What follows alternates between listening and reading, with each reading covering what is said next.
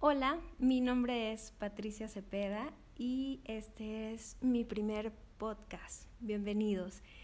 Eh, decidí hacer eh, esta nueva entrega, esta nueva dinámica para mí porque comprendo que muchas veces es difícil tomarte el tiempo para ponerte a leer mi blog, por ejemplo, eh, porque tenemos muchas otras actividades durante el día, entonces esto resta un poco de tiempo. Sin embargo, a veces eh, me mandan preguntas vía Instagram, vía Twitter, vía correo electrónico y no me da tiempo de, responderles como, yo quisiera y de poder quizás ayudar en el aspecto eh, psicológico, que es también otra parte de, mi trabajo.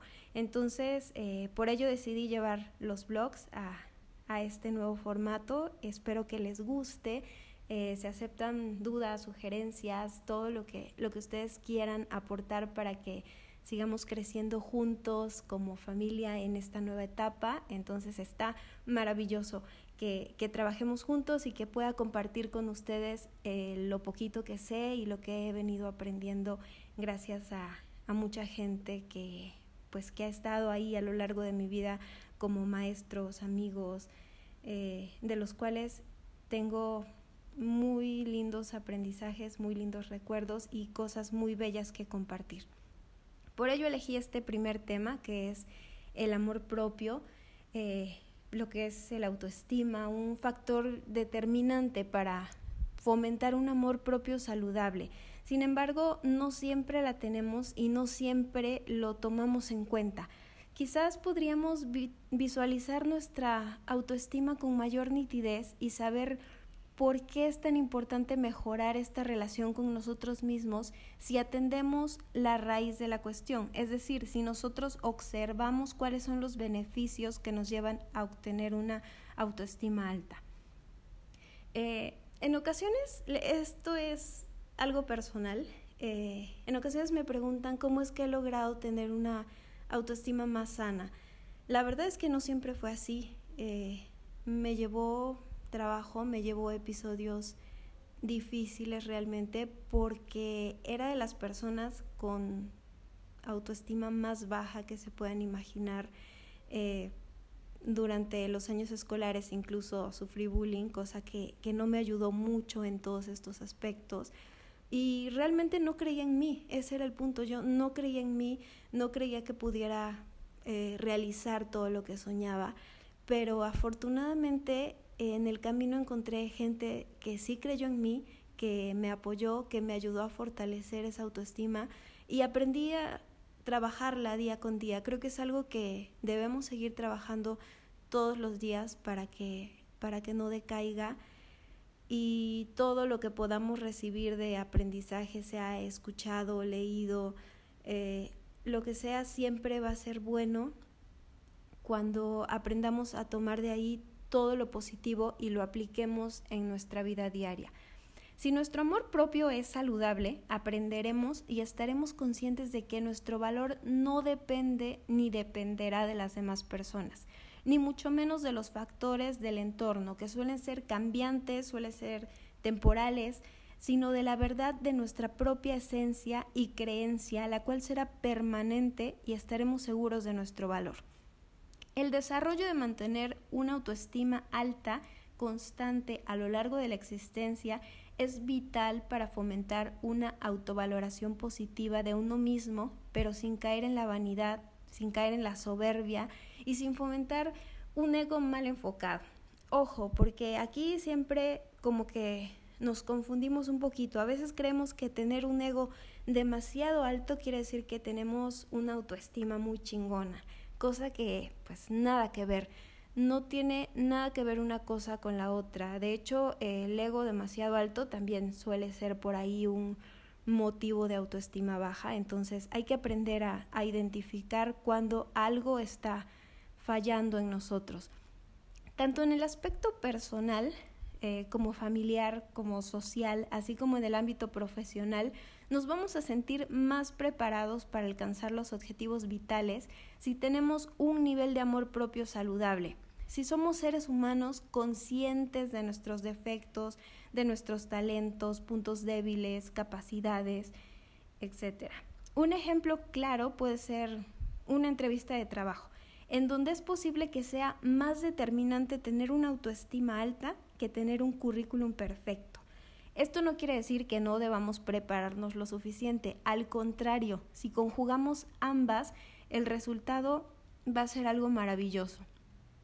Aquellas personas que tienen autoestima alta generalmente poseen una higiene mental positiva, no pierden el tiempo comparándose con los demás. Es nuestro nivel de autoestima el que nos ayuda a defender nuestros derechos y a recordar que somos seres dignos de respeto, de amor y que no tenemos por qué andarnos comparando los unos con, los otros. Todos tenemos algo muy valioso, pero también todos tenemos defectos. Entonces, el hecho de, de compararte nunca va a ayudar en el tema de autoestima. ¿Quieres elevar tu autoestima? Pues suelta tu pasado. Aprende a perdonarte por tu propio bien. Practica este gesto de egoísmo sano. Intenta evitar los extremos en tu vida para encontrar el equilibrio en los puntos intermedios al tomar tus decisiones. Te sentirás muchísimo más seguro. Practica la libertad responsable de asumir no solo tus actos, sino también cuáles pueden ser las consecuencias. Esta es la verdadera madurez de vivir. La práctica del bien y el amor es la mejor medicina saludable para elevar la autoestima. El bien se fundamenta en la honestidad, la tolerancia, la paz, la verdad. Entonces comienza por tenerlos contigo mismo, comienza por no engañarte en lo realmente importante en la vida. Lucha por llegar a ser la persona en la que te quieres convertir. Sé constante en la búsqueda de tus sueños. Deja volar tu creatividad para conectar con tu vocación de ser feliz.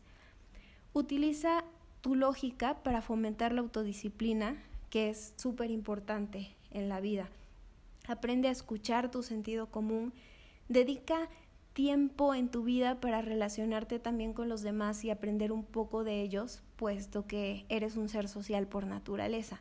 Esta socialización no solamente va a estar relacionada con la amistad y con el amor, es decir, tus habilidades sociales en general, sean actividades, proyectos, cosas que, te hagan sentir vivo y que te hagan sentir en interacción con un entorno en el cual estás enmarcando tu propia vida. A veces es importante también fomentar la lectura de obras que formen parte de de la literatura universal, no precisamente eh, de libros de superación y todo esto. A veces me preguntan qué libros de superación recomendaría.